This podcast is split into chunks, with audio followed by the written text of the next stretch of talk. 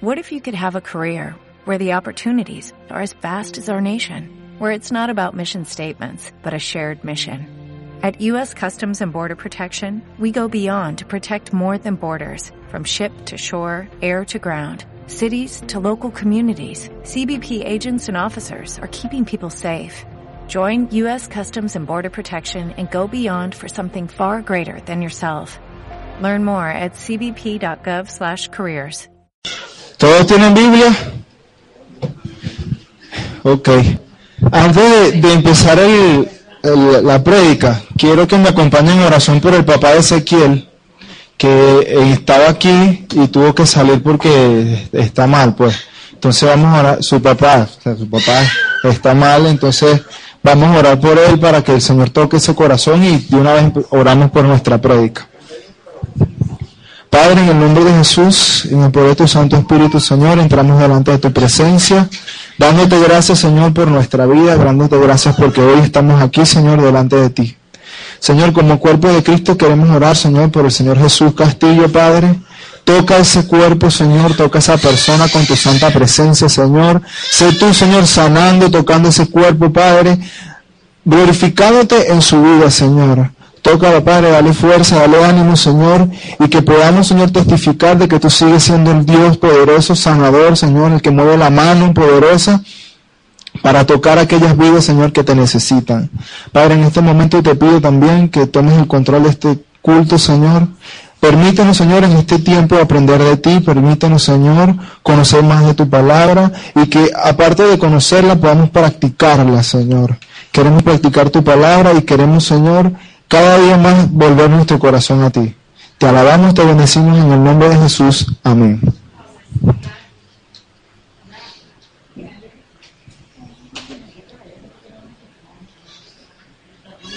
Pero es que ya estoy sobre el tiempo, hermano. Disculpe. Bueno, este, como todos sabemos, estamos este, en el mes de Daniel. Vamos a seguir hablando del personaje de Daniel, pero yo hoy voy a enfo- a enfocarme no tanto en Daniel, sino en el rey que servía a Daniel. Voy a hablar de Nabucodonosor. Eh, por favor, les pido que abran su Biblia en el libro de Daniel, capítulo 4. Vamos a leer del eh, capítulo 4, versículo de 10 al 19. Capítulo 4, versículos 10 al 19.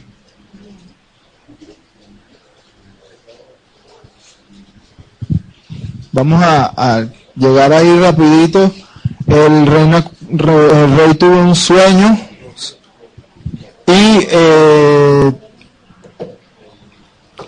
Daniel eh, interpretó los sueños. Entonces, aquí este es lo que vamos a leer ahorita. ¿Qué fue lo que, que le pasó a ese rey? Dice así, estas fueron las visiones de mi cabeza mientras estaba en mi cama. Miré y vi en el centro de la tierra un árbol, cuya altura era muy grande. El árbol había crecido y se hacía y se había hecho muy fuerte, y su copa llegaba hasta el cielo, y se le alcanzaba a ver de todos los confines de la tierra. Su follaje era hermoso y su fruto abundante, y había en él alimento para todos. Debajo de él se ponían a la sombra las bestias del campo, y en sus ramas hacían morada las aves del cielo. Y se mantenía de él todo ser viviente. Contemplaba las visiones de mi cabeza mientras estaba en mi cama, y he aquí que un vigilante, un santo, descendía del cielo, y gritando fuertemente decía así, derribad el árbol y cortad sus ramas, quitadle el follaje y des- dispersad su fruto. Huyan las bestias que están debajo de él y las aves de sus ramas. Mas dejaréis en la tierra un tocón y sus raíces, con atadura de hierro y de bronce. Entre la hierba del campo se ha mojado con el rocío del cielo y comparte con las bestias de la hierba de la tierra. Que le sea cambiado su corazón de hombre y le sea dado un corazón de bestia. Y pase sobre él el siete tiempos. La sentencia es por decreto de los vigilantes y la resolución dictada por los santos para que conozcan las, viven- las, vive- las vivientes que los vivientes que el Altísimo es dueño del reino de los hombres y que a quien él quien le, lo da y puede establecer sobre él al más bajo de los hombres. Yo, el rey Nabucodonosor, he tenido este sueño. Tú pues, Belsasar, Daniel, dame la interpretación de él porque todos los sabios de mi reino no han podido mostrarme su interpretación. Mas tú puedes porque mora en ti el espíritu de los dioses santos. Entonces Daniel, cuyo nombre era Belsasar, quedó atónito por unos momentos y sus pensamientos lo turbaban. El reino tomó la palabra y dijo, Belsasar, no te turbe ni el, ni el sueño ni su interpretación. Belsasar respondió y dijo, Señor mío, el sueño sea para tus enemigos y su interpretación para tus adversarios. Vamos a ver un momento. Vemos que este, este hombre tuvo un sueño bastante extraño. Cualquiera que sueña eso le, le, sueña extraño. Este, y él buscó de alguna manera interpretarlo, ¿no? Llamó a todas las personas que eran sabias, entre comillas, en su reino. Ninguno eh, le logró dar alguna respuesta a lo que él decía. Y este, buscó a Daniel, ¿sí? Daniel interpreta el sueño y más adelante vamos a ver que este, todo lo que él soñó le ocurrió en su vida Nabucodonosor. Él fue, el follaje, el árbol grande era él, el follaje todo era él. Y de hecho, él fue el que se le fue cambiado el corazón y la palabra dice que él comió paja, o sea, como las bestias. O sea, prácticamente fue él al que le ocurrieron todas estas cosas, ¿no? Y es interesante ver eh, la transformación del corazón de, del rey Nabucodonosor. Por eso es que al título le puse cambiando el corazón de un tirano. Porque si nosotros nos ponemos a estudiar los reyes de la Biblia, vemos que uno de los más déspotas, uno de los más despiadados, uno de los más temidos, era este rey, porque era prácticamente uno de los expertos en tortura. Y entonces uno dice, wow, ¿cómo es posible que un corazón tan duro, un corazón de piedra, un corazón áspero, pueda cambiar así porque, porque cambie. Y ese es el tema de hoy.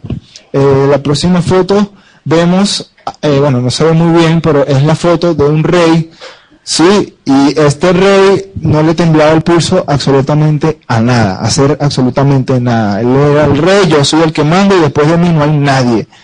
Yo soy el, supremo de la tierra, yo, yo, soy el que mando, yo digo brinca y tú tienes que brincar, yo digo habla, tú tienes que hablar, yo digo calla, tú tienes que hablar. Es decir, no hay opción de que tú llegaras a una persona como esta y le dijeras Cristo te ama. Porque automáticamente ibas a, ibas a morir. En su tríptico vemos que dice, cuatro jóvenes extranjeros en su poder cambiaron su vida. Si vemos el, los principios del libro de, del libro de Daniel, vemos que estos cuatro jóvenes, ¿quiénes eran? Era Daniel, Ananías, Misael y Azarías. Entonces ellos le cambian el nombre, a Daniel le pusieron Belsasar, a Ananías Sadrach, a Misael Mesac y a Azarías Abednego. Entonces vemos que cuatro jóvenes extranjeros en su poder cambiarían su vida. Vamos a ver de qué manera cambiaron. Eh, también en el tríptico dice, Dios cuando quiere impactar tu vida no siempre usa lo que tú conoces. Vamos a ver esa realidad en la vida de, este hombre. Vamos a tocar el punto número uno. Eh, la próxima lámina, por favor. Eh, ok, ahí. El primer punto, diferencia en el reino. Para que este hombre llegase a escuchar para que este hombre llegase a poner atención a las palabras, a los acontecimientos que estos cuatro jóvenes extranjeros hicieron en su tierra, tuvo que haber una diferencia. ¿Sí? Estos cuatro jóvenes tuvieron que marcar una diferencia entre los otros jóvenes que estaban con él, porque si no, no, hubiese eh, existido el interés de Nabucodonosor sobre estas personas. Entonces, la semana pasada, el pastor este, más o menos explicó qué fue lo que pasó cuando marcaron la diferencia, que el, punto número uno es que ellos decidieron no ensuciar su corazón. ¿Sí? Daniel dice, yo no voy a comer lo que el rey me manda, no voy a ensuciar mi corazón. Hubo una disputa entre Daniel y las personas que lo cuidan. Mira, vamos a hacer algo, dame ocho días comiendo esto y después tú verás si da o no da resultado. Entonces, punto número uno, de, su crítico dice, diferencia en el reino, dice, no había otros jóvenes como ellos. No dicho por mí, dicho, dicho mismo por el, que los cuidaba a ellos. Vio que, con lo que estaban comiendo marcaban una diferencia. Eh, el, de punto número dos, decidieron no ensuciar su corazón. Se nos explicó, tenía dos opciones. Ellos podían comer fácilmente lo que el rey les mandaba, ellos podían hacer una vida totalmente diferente donde ellos estaban porque nadie los conocía, ¿sí o no? Pero vamos al punto número, eh, vamos a, a ver eh, Proverbios 22.6. ¿Qué dice Proverbios 22.6? Instruye al niño en su camino y aun cuando fuese viejo no se apartará de él. ¿Será que esta palabra se cumplió en la vida de estos muchachos? Yo creo que sí. Porque de otra manera ellos hubiesen adorado a todos los dioses de Babilonia. De otra manera ellos hubiesen aceptado que el chip de su mente hubiese sido cambiado. Y sin embargo ellos no aceptaron el cambio y dijeron, no, a mí me criaron así y así es que yo voy a seguir viviendo.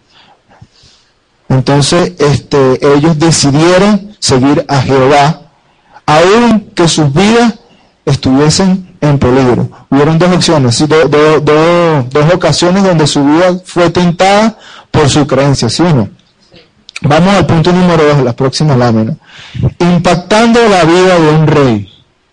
Ahí vemos a Daniel sirviendo al rey, revelando los sueños. Aquí está el rey Nabucodonosor, eh, la estatua y Daniel. Ahí vemos Daniel sirviendo. Ahí vemos Daniel hablando con, con Nabucodonosor, explicándole. el segundo punto que sale en el tríptico es Dios librando del horno de fuego. La próxima lámina. Ok. Dios librando eh, al horno de fuego. Vemos eh, que el rey decía que él había eh, echado al, al horno cuántas personas? Tres. personas. ¿Y cuánto él veía? Cuatro personas. Entonces, eso quiere decir que Dios estaba con estas personas. Esto quiere decir que ellos guardaron su, eh, enseñanza de su niñez y eso les ayudó a ser librados del horno de fuego. Pero vemos algo interesante en estas dos cosas, en, estas dos situaciones. Daniel eh, se puede decir que trabajaba eh, al lado del rey Nabucodonosor. Y estas personas trabajaban en otras provincias, ¿sí? Es interesante ver que aunque ellos trabajaban en otra provincia y Daniel al lado del rey, la tentación puede ser, fue casi la misma tentación. Sí, fue, fue, fue, una tentación directa, fue una tentación directa a lo que fue su creencia, fue una tentación directa a lo que fue sus pensamientos, fue una tentación directa a lo que ellos pensaban. Ellos decían, bueno, este, te, te, ofrecimos las dos opciones. Tú elegías servir a Jehová, servir a Jesús, o tú elegías servir a nuestros dioses. Decidiste decir a, servir a Jehová, bueno, ahora nosotros vamos contra ti. Y ahí vemos más de una ocasión cómo fue tentada su fe, cómo fue tentada su integridad, y Dios, por ser fiel, los libró. Amén. Eh, punto número 3, eh, dice, impactando la fidelidad de Jehová, a librar a Daniel y a librar a, a, a Sadrach, Mesach, del horno de fuego. Vamos al punto, al punto número 3. La próxima lámina, ok. Punto número 3. Eh, vemos algo y es, es la, digamos, es lo que va a empezar a darle forma a la prédica el, rey, el momento en que Dios toca la vida del rey. Ya hablamos de Daniel, ya hemos hablado de lo que hizo Sadrach, Mesach Abednego. Vemos que tanto Mesach Abednego como Daniel tuvieron un punto en común. ¿Y cuál fue el punto en común entre ellos? Que ellos no dudaron, no tuvieron miedo en decir yo soy cristiano, en decir yo creo en Cristo. ¿Qué fue lo que pasó a Sadrach, Mesach y para que fuesen lanzados al, foso de los leones? No quisieron adorar otros dioses. ¿Qué fue lo que le pasó a Daniel? Eh, hubo un decreto, un edicto donde no podía orar. Él oró y más aún, él oró con las ventanas abiertas a la luz pública, sin, sin, avergonzarme de que yo sirvo a Cristo, sin avergonzarme de que yo sirvo a un Dios. En pocas palabras, no me importa lo que tú pienses de mí. A mí más me importa lo que Dios piense de mí porque Él fue el que me dio la vida. Muchas veces nosotros vivimos lo contrario. Yo, a mí me importa lo que diga la persona que está al lado. Bueno, Dios entiende, yo soy un ser humano. Buscamos justificarnos, buscamos justificar nuestra vida, pero lo que no sabemos es que por nosotros vivir nuestra vida en Proverbios 22.6, nosotros podemos impactar y llegamos a otras vidas. Vemos el punto número uno cuando Dios toca la vida del rey en Daniel 3.28. ¿Qué pasa en Daniel 3.28? es, es el, el, relato cuando estos tres jóvenes caen en el horno de fuego. Pero ¿qué pasó allí cuando caen en el horno de fuego? ¿Qué fue lo que dijo Nabucodonosor? Ya, una persona que me lo lea, a ver. 28. Entonces Nabucodonosor dijo, bendito sea el Dios de ellos, de Sadrat, Mesat y Abenego, que envió su ángel y libró sus siervos que confiaron en él, y que no cumplieron el edicto del rey, y entregaron sus cuerpos antes que servir y adorar a otro Dios que a su Dios. Punto número uno, bendito sea el Dios de ellos.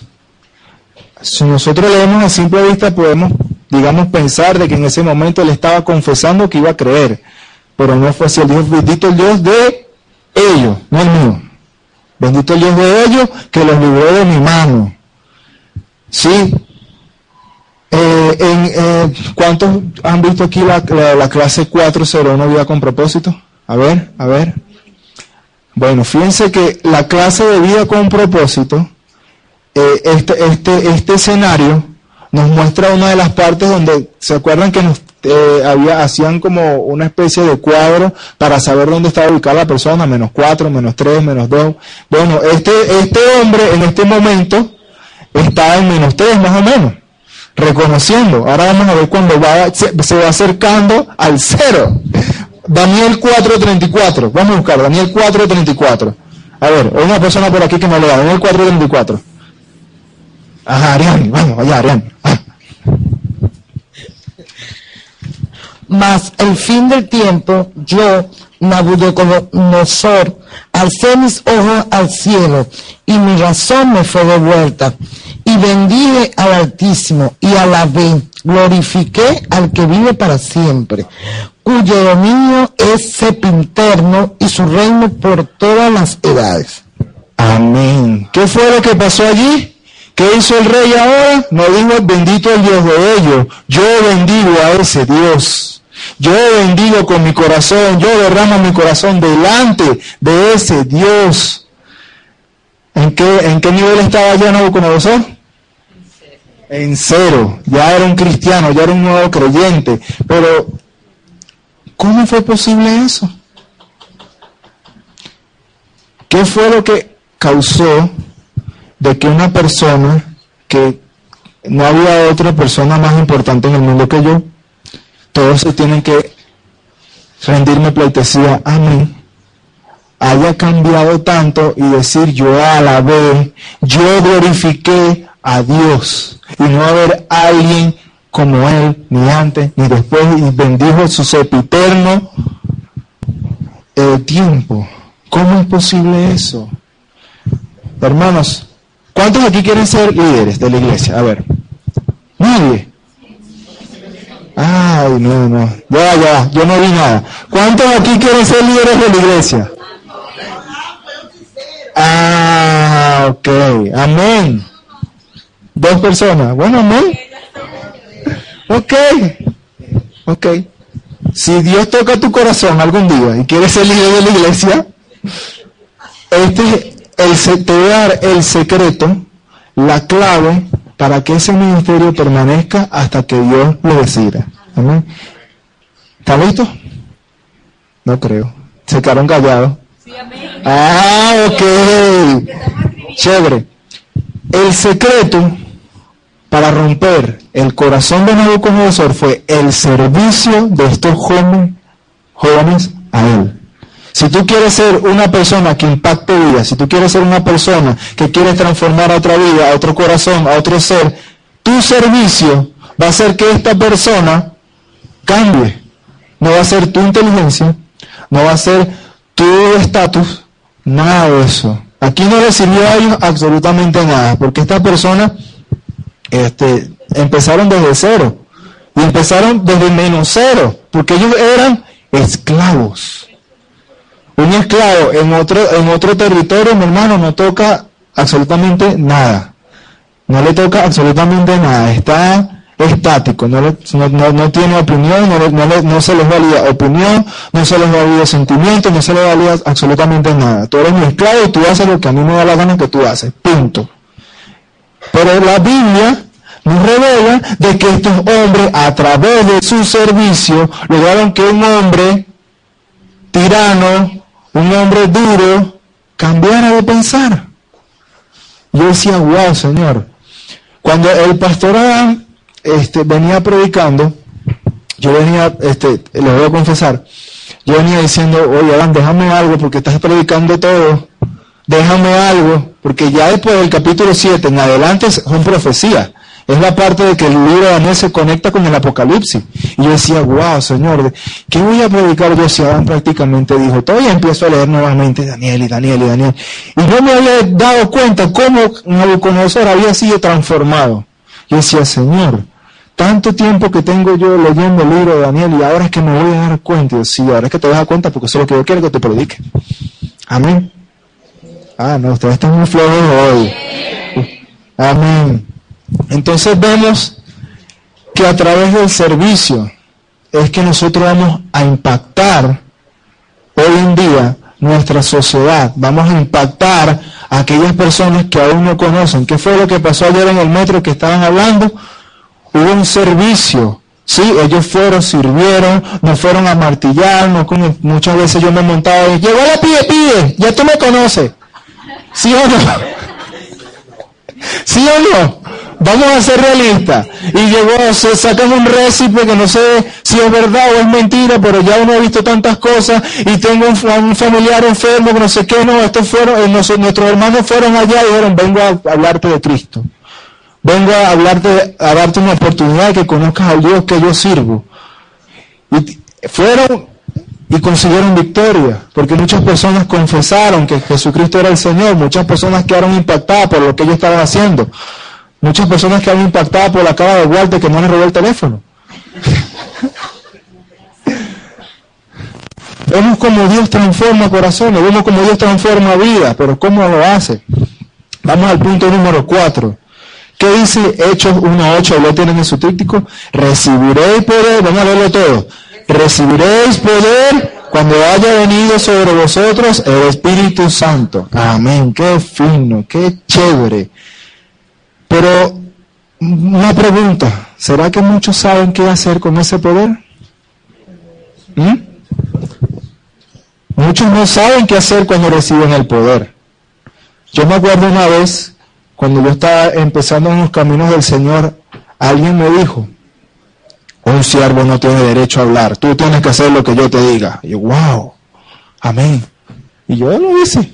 Y después Dios me fue enseñando a través de los tiempos que estaba totalmente equivocado. Que yo cuando recibo el Espíritu Santo es para servir a los que aún no lo han recibido. Eso no significa que si Dios toca tu corazón de servir a tu hermano que está al lado tuyo, que ya lo recibió, no lo vas a hacer. Ojo, pero ¿para qué estamos nosotros aquí entonces? Para decir, bueno, yo voy a la iglesia todos los domingos, escucho a Adán, escucho a Abraham cuando va, escucho a Julio Arre, escucho a los señores y vengo a mi casa y ya cumplí. No. Si tú estás aquí en un plan de club dominical, creo que te equivocaste de club, porque este no es tu club. Este es el club de las personas que vienen, quieren conocer de Dios y quieren salir allá afuera a hablar de lo que Dios está enseñando. Si es así, bienvenido estás en el, sitio correcto. Eh, quiero tocar un tema, un punto. Mateo capítulo 24. Mateo versículo, 24, eh, versículo 12.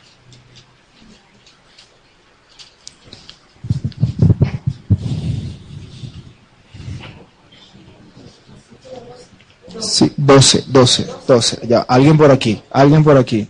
Adonis, no. ¿Quién lo quiere leer por aquí? 24.12, amén. Habrá tanta maldad que el amor de muchos se enfriará. Ok.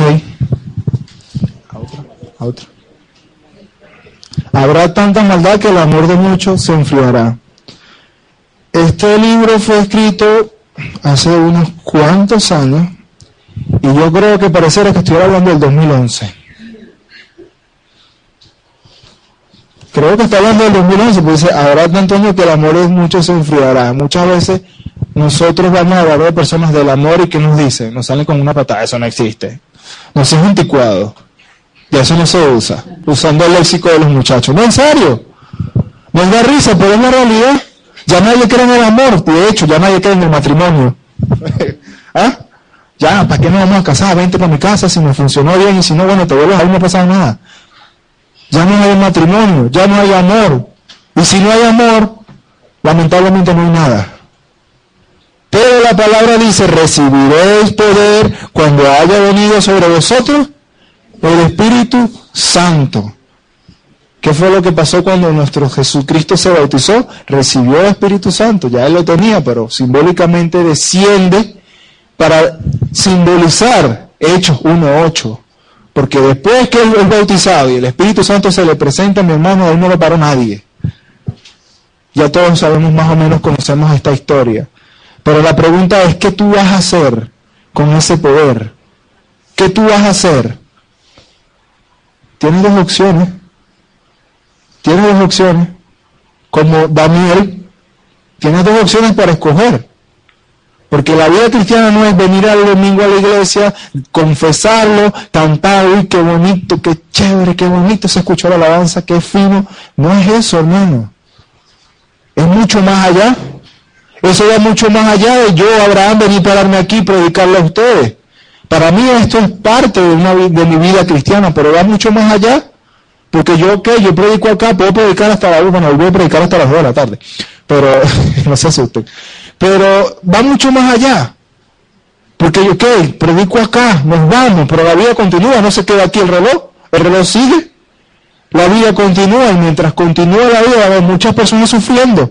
Van a haber muchas personas esperando que alguien vaya y le hable que existe un Dios que cambia. ¿Qué vas a hacer tú con el poder que recibes del Espíritu Santo? Decir, ah, yo tengo un ministerio.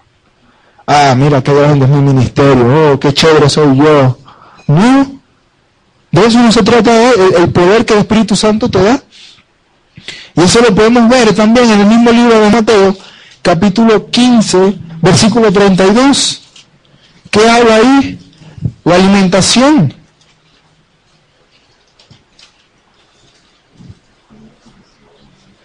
Cuando Jesús alimenta a las personas, ¿sí o no? Ah, pero también aquí hay algo que nosotros tenemos que darnos cuenta. Que después que Jesús alimentó a tantas personas, aquí dice cuatro mil personas, ¿sí? ¿Por qué lo hizo? ¿Qué fue lo que motivó a Jesús a hacer eso? Misericordia. El amor. El amor, wow. El amor. ¿Y saben lo que es triste? Que después que alimentó a cuatro mil personas, yo creo que si lo siguieron 200, de esas cuatro mil fue mucho. Pero lo hizo por amor. Pero lo hizo por amor. Ellos se montaron en el metro y ellos no fueron, bueno, vamos a llevar una estadística y 200 personas tienen que ir mañana para la iglesia, o lo hicieron. ¿Por qué fueron a evangelizar? Por amor. Por llevar el mensaje. Eso es el poder que te da el Espíritu Santo. Esa es la verdadera fuerza del poder del Espíritu Santo. No son los dones. No es que yo sé cantar, yo sé tocar, yo sé alabar, pero sí yo sé amar. Ahí es donde está difícil la cosa. Ahí es donde se nos ponen las cosas chiquitas. Veamos un ejemplo. Eh, creo que tengo otra. Oh, ok, bueno, eso no se ve. Déjalo ahí. Aquí en su crítico dice que, que cuando David, hablamos de David la semana pasada, el mes pasado, ¿sí o no? David, cuando recibió la unción de Samuel, cuando recibe la unción es como decir recibir el Espíritu Santo. porque el aceite en aquel entonces estaba eh, simbolizado por el Espíritu Santo. ¿no? Cuando David recibe la unción de Samuel, ¿qué fue lo primero que hizo David?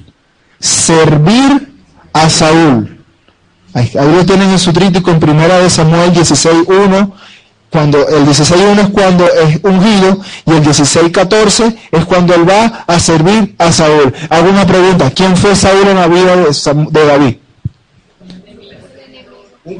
Fue su enemigo. Un enemigo. ¿Cómo tú la ves?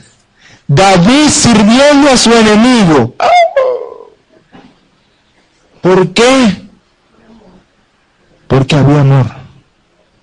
Porque había amor. Misericordia. Había el fruto del Espíritu Santo. Amén. Vemos cómo Dios hace maravillas a través de su presencia.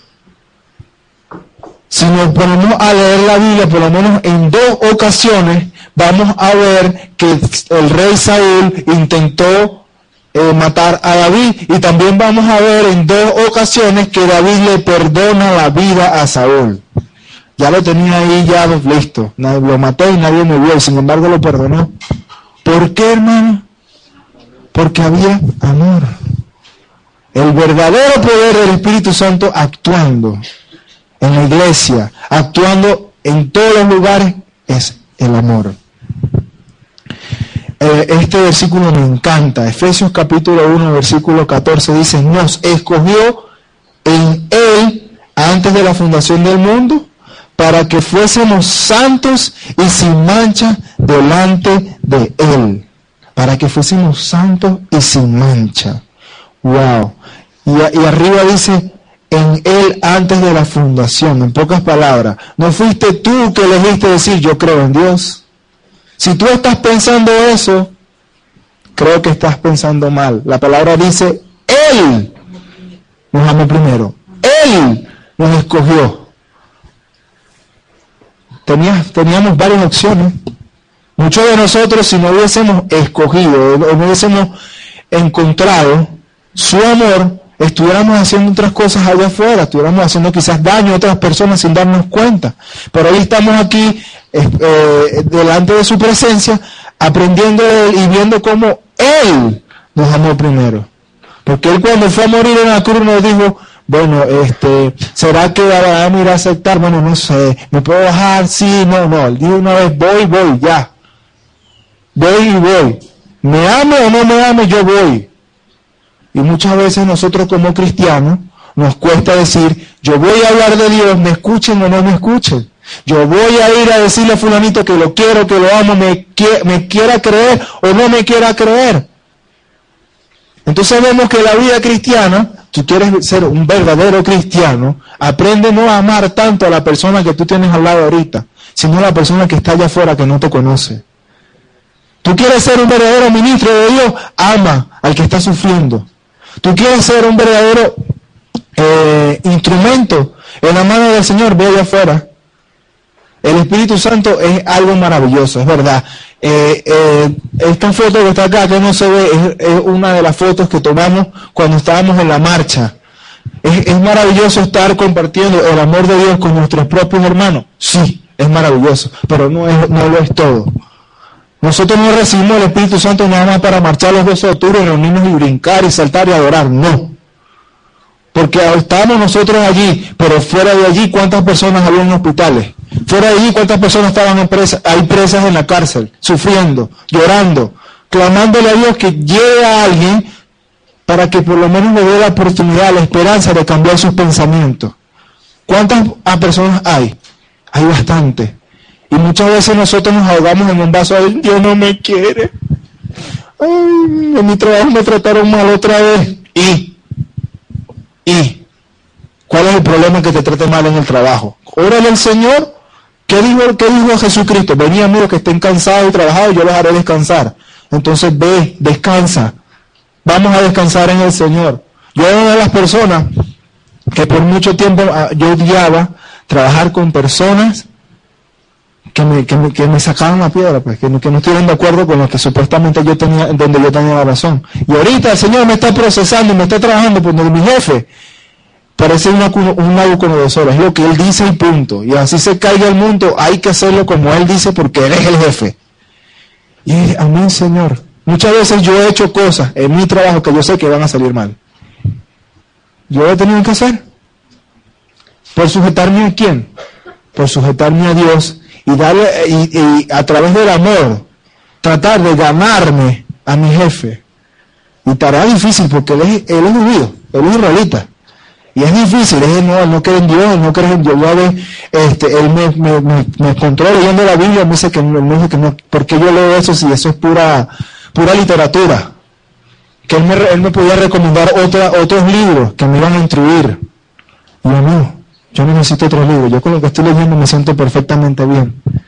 Y fue la única vez, la única oportunidad que tuve para hablar del Señor a él. Y yo sé que va a venir otra oportunidad por allí. Yo estoy trabajando en ese corazón. Pero la cuestión está en hasta dónde nosotros somos capaces de llegar por el amor de Dios. Hasta dónde somos capaces. Podemos estar aquí, por eso fue que yo los mandé a, sentar con otras personas, porque estamos tan automatizados que llego a la iglesia con los ojos cerrados, "Mm, aquí está Walter, me siento. Estamos automatizados. Yo pregunto, ¿cuántas, aquí, a- aquí vemos personas que tenemos por lo menos más de un año, ¿sí o no? Levanten la mano que tienen más de un año aquí en la iglesia.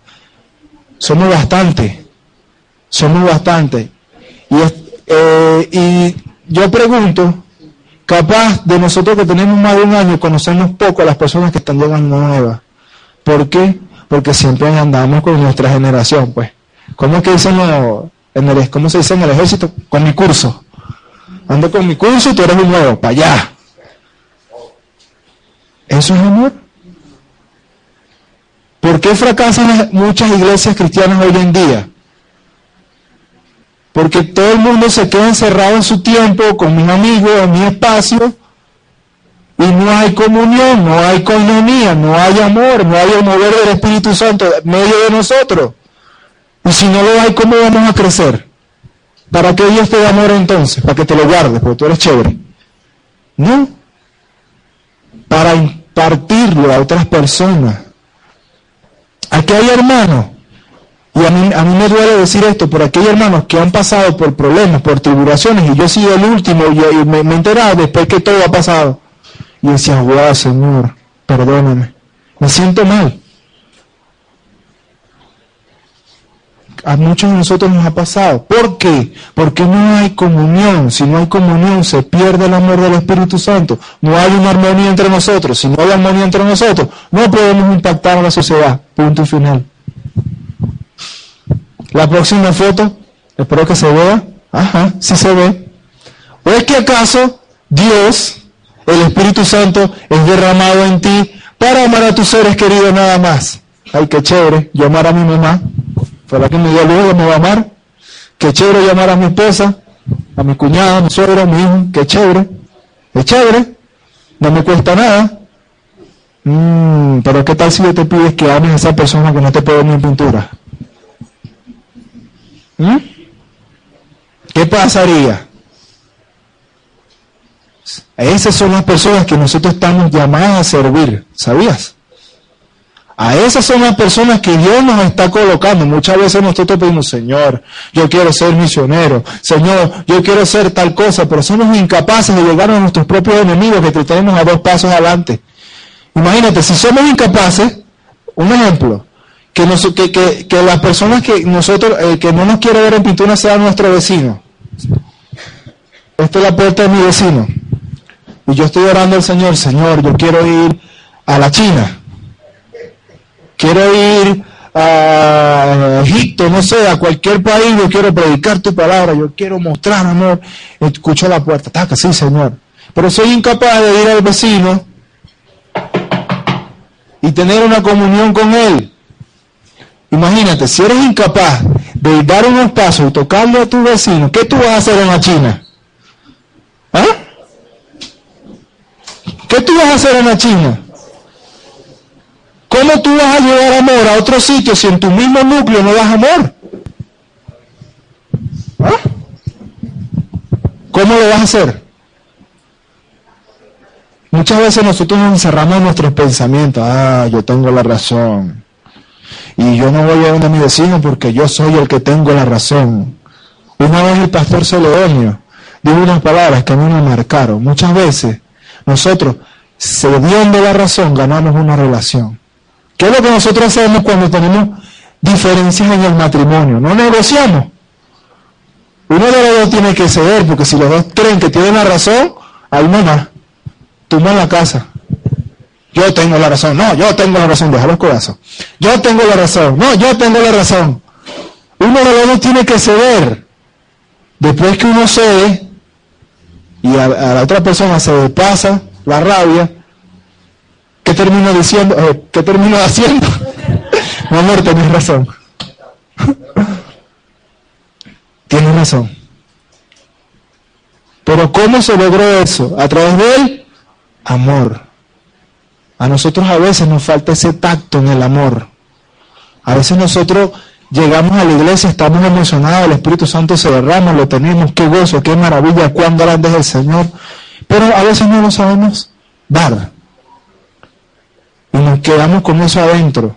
Yo una vez, no sé si lo fue aquí o fue dándole la clase a los jóvenes, dije, si tú estuvieras en el desierto y te consiguieras un manantial de agua y tú, tú sabes que existen personas sedientas, fue aquí, ¿verdad? Sabes que hay personas sedientas, ¿qué tú vas a hacer? ¿Vas a acercar al oasis y vas a cobrar por la entrada o vas a decir, mira, aquí hay agua, vengan todos? Vas a a la gente, vengan, aquí hay agua, vénganse. ¿Sí o no?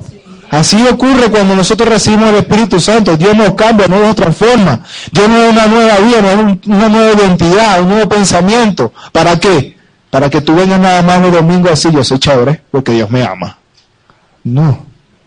Para ir afuera, hablar con las personas que aún no lo conocen, que están en sufrimiento, que están llorando, que están clamando a Dios, pidiendo una nueva oportunidad de decirle, Dios te ama.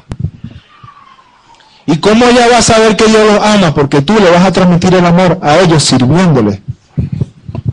Es la única manera. Amén. Para terminar dice, el corazón del misionero, el corazón misionero destacado, muy bien ilustrado en estos jóvenes, no estuvo en querer ser grandes, sino amar y servir en mayúscula a otras personas, aunque no eran de su país, costumbres o creencias. Eso es lo que lo mantenía santo. Lo leímos en Efesios 1, 4, ¿sí Fuésemos santos. ¿Santos para qué? Porque si nosotros nos ponemos a analizar, jamás vamos a ser santos porque no cometemos pecado. Es mentira. En algún momento u otro voy a pecar en mis pensamientos, en mis acciones, en mis palabras. En cualquier momento voy a pecar. Pero ¿qué es lo que me va a mantener santo? El yo querer servir a otra persona mediante el amor que el Espíritu Santo me da, eso sí me va a mantener santo, porque eso me va a mantener a mí en una comunión diaria con Dios para que Él me pueda dar amor y yo pueda amar a otra persona. Amén. Mm. Creo que tengo un último versículo, Juan 15. Juan 15, 16 y 17.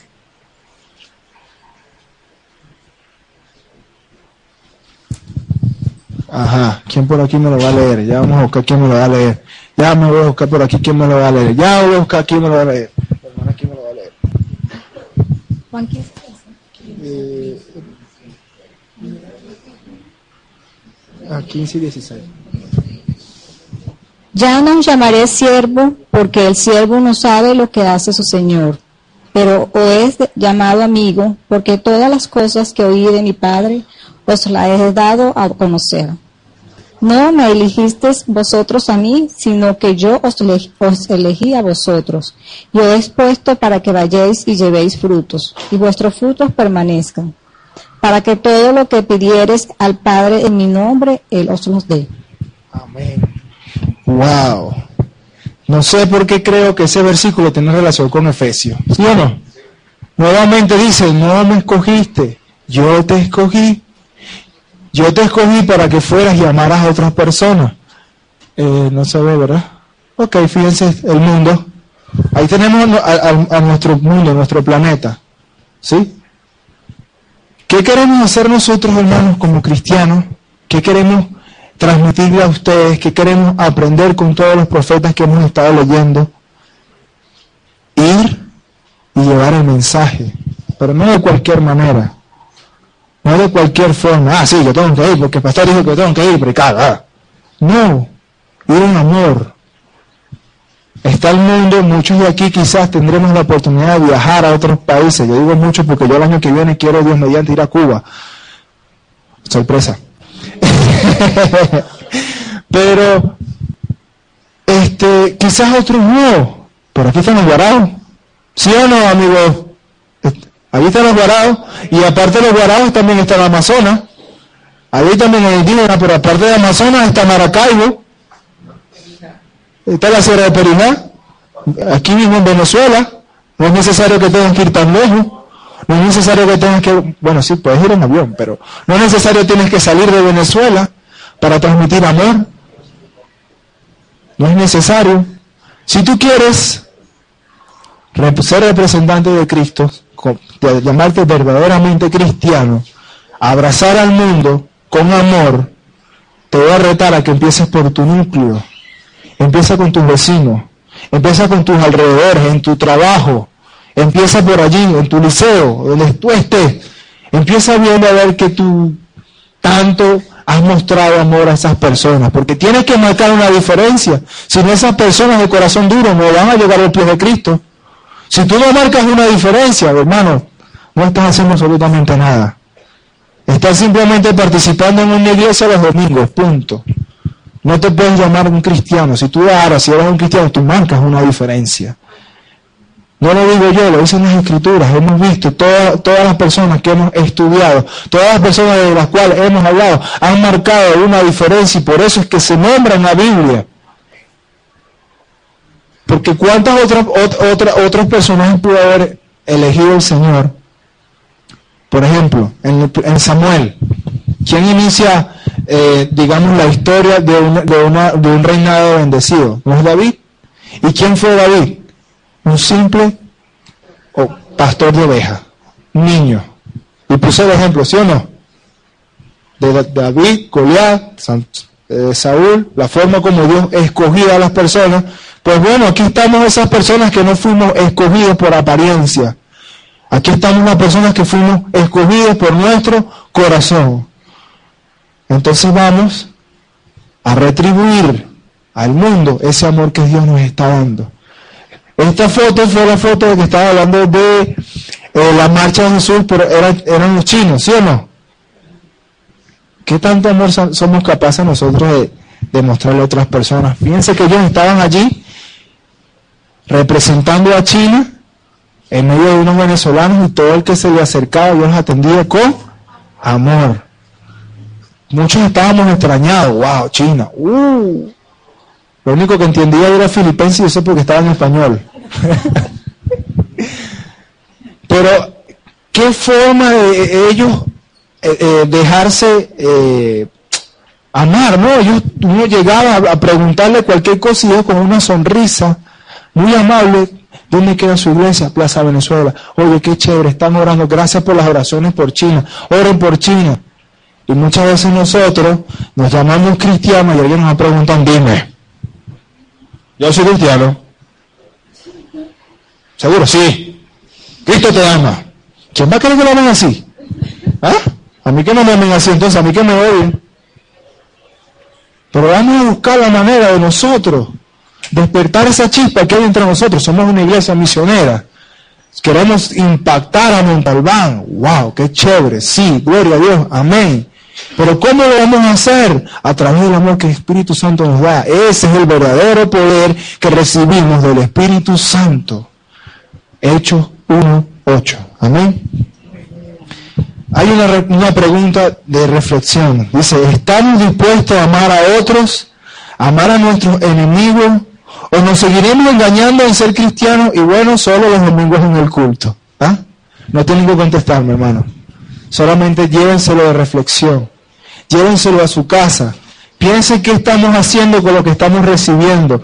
Yo una vez, yo una vez le, le- les pregunté y, le- les animé a que ustedes, este, yo por lo menos yo, Abraham, yo guardo mis trípticos.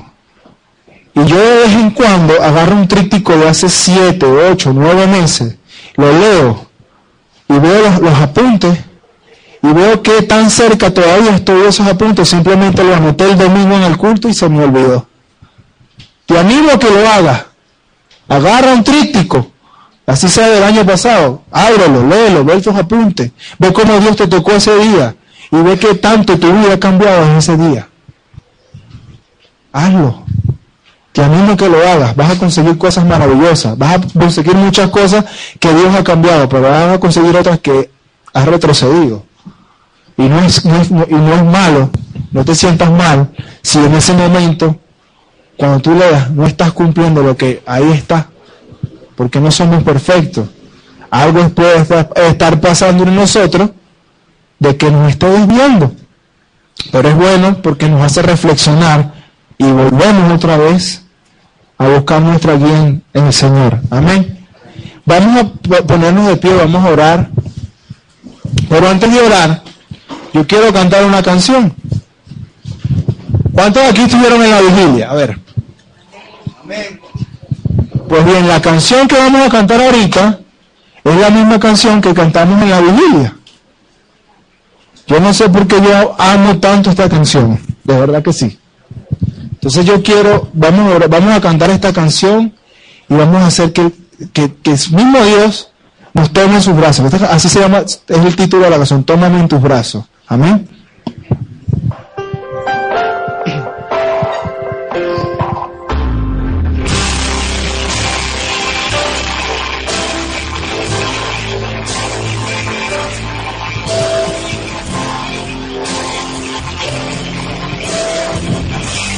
Vamos a pedirle al Señor que nos tome en sus brazos. Vamos a pedirle al Señor que cambie nuestra mente. Quizás tuvimos un pensamiento errado, pero hoy Dios está aquí para revelarnos cuál es su verdadero propósito en nuestra vida. La canción dice así. Estando en tu presencia, Señor. He aprendido que eres más real que yo. No pierdo nada al pensar que tú sonríes cuando estás aquí. Sé que puedo abrazarte, mi Jesús.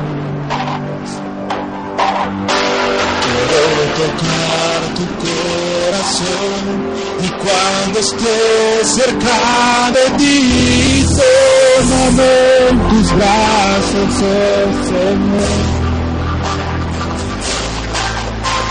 Enséñame a ser dueño de tu amor.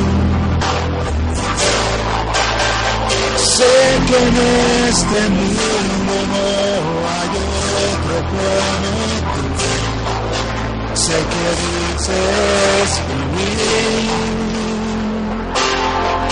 Sé que dices compartir esta vida junto a ti. ¿Quién lo cree? Amén.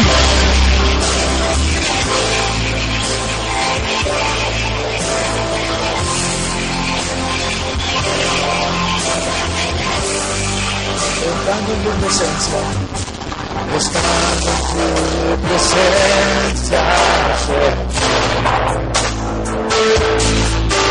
he aprendido que eres más real que yo. No pierdo nada al pensar que tú sonríes cuando estás aquí. Sé que puedo adorarte, mi Jesús.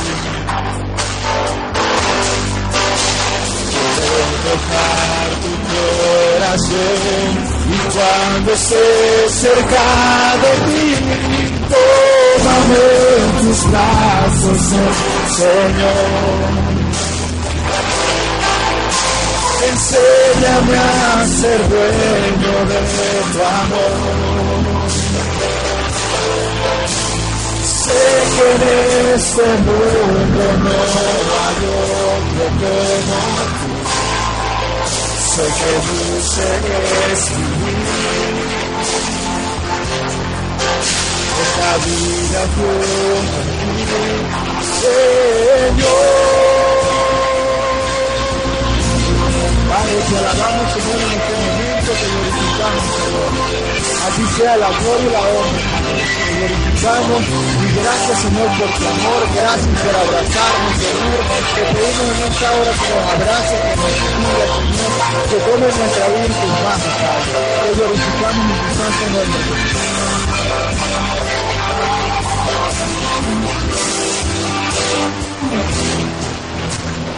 Tómame en tus brazos, oh Señor.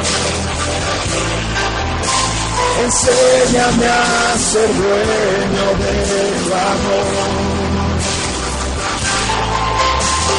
Sé que en este mundo no hay otro como tú. Sé que dulce es vivir.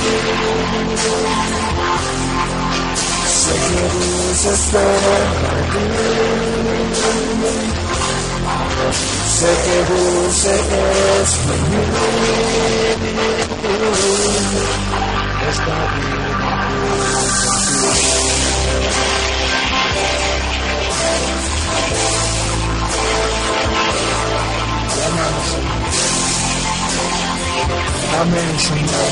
Te glorificamos y amamos. Hermano, en este momento te voy a pedir que cierres tus ojos. Vamos a cerrar nuestros ojos. Ya le pedimos a Él que nos tome en sus brazos. Ya le pedimos a Él que queremos ser el dueño de su amor. Ahora le toca a Él derramar su amor en nosotros. Ahora le toca a Él hacerse presencia aquí delante de nosotros. Yo te voy a pedir que tú abras tu boca en este momento y tú expreses lo que tú sientes por este Dios maravilloso. Es el momento de que tú le digas, Señor, yo te amo. Señor, gracias por amarme primero. Gracias por escogerme. Gracias por tu misericordia, Padre. Gracias, Señor, porque sin ti no estuviese aquí, Señor, sin ti estuviese perdido. Hermano, es momento de que tú le ofrezcas tu amor a Él. Es tu momento de cerrar los ojos y decirle, Padre, gracias, Señor. Te amo, Señor, te glorifico, te alabo, Señor. Cuán grande eres, Padre. Qué bueno, Señor, estar delante de ti, Padre. Qué bueno es estar en tu presencia, Señor. Qué bueno saber que cuento con un Dios que me ama por sobre todas las cosas, Señor.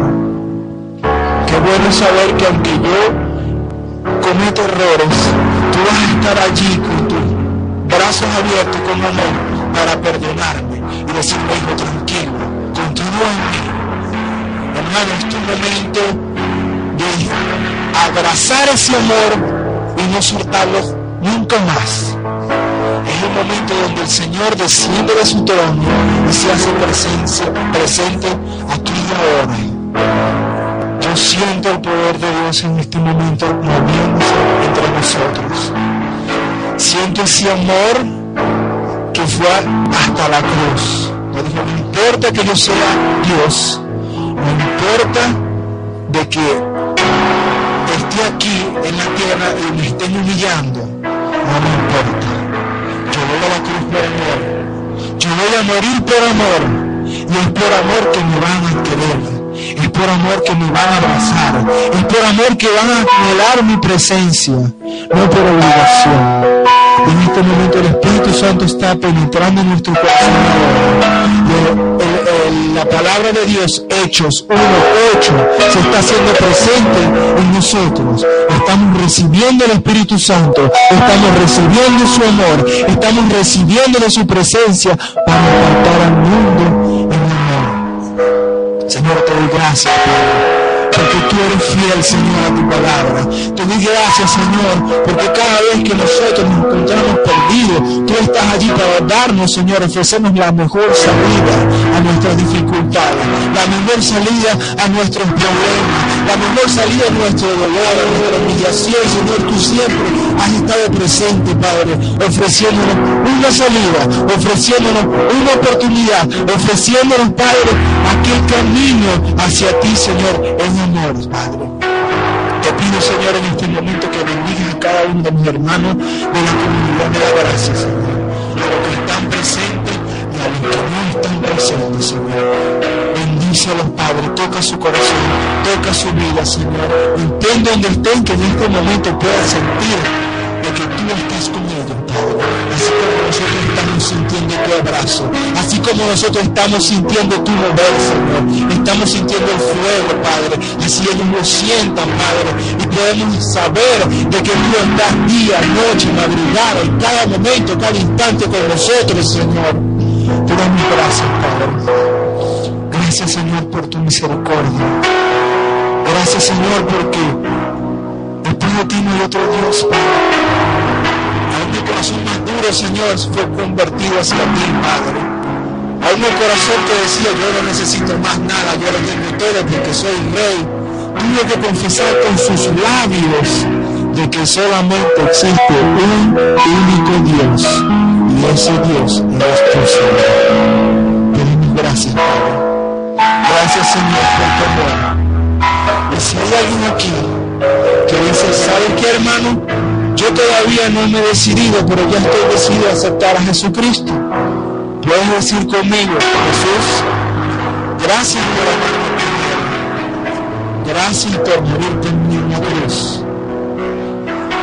No entiendo mucho qué es seguirte, no entiendo mucho de ti, pero quiero aceptarte como mi único y suficiente Salvador. Si hay alguien aquí esa oración conmigo, puede hacerme una señal. ¿Hay alguien que ha aceptado a Jesucristo por primera vez? Padre, gracias te doy, Señor, porque realmente es tu palabra, Señor, la que nos motiva cada día, Señor. Te doy gracias porque Quizás pudimos haber llegado con nuestro corazón vacío, pero ahora nos vemos llenos de tu presencia, Padre. Ahora nos vemos llenos de tu amor para impartir a otras personas. Ahora nos vemos llenos de tu amor para seguir glorificándote y convirtiéndonos en los misioneros que quieres que seamos, Señor, aquí en la tierra, en Caracas, en Montalbán, en el silencio, la Vega, Antímano, Paraíso, todas las zonas alrededor de nosotros, Padre. Te doy gracias, Señor por este momento de comunión que nos brindas, Padre, que no hubiese sido posible si tú no hubieses derramado tu sangre, hubieses rasgado el velo por la mitad, Señor. Te doy gracias, Padre, y te pido, Señor, que esta semana sea una semana de bendición para mis hermanos, Señor. Que cada uno de sus proyectos de esta semana, Señor, sean benditos por ti. Alguien aquí esperando alguna bendición tuya, Padre, que esa, esa ventana, esa puerta sea abierta por ti, Señor. Que esta semana sea una semana de bendiciones. Que esta semana sea una semana, Señor, de impacto para la sociedad a través de nuestra vida, porque queremos mostrar al mundo que tú todavía existes, Que sigas abriendo puertas, que sigas bendiciendo, que sigas sanando, sigues prosperando, Señor. Sigas haciendo cosas sobrenaturales, Padre.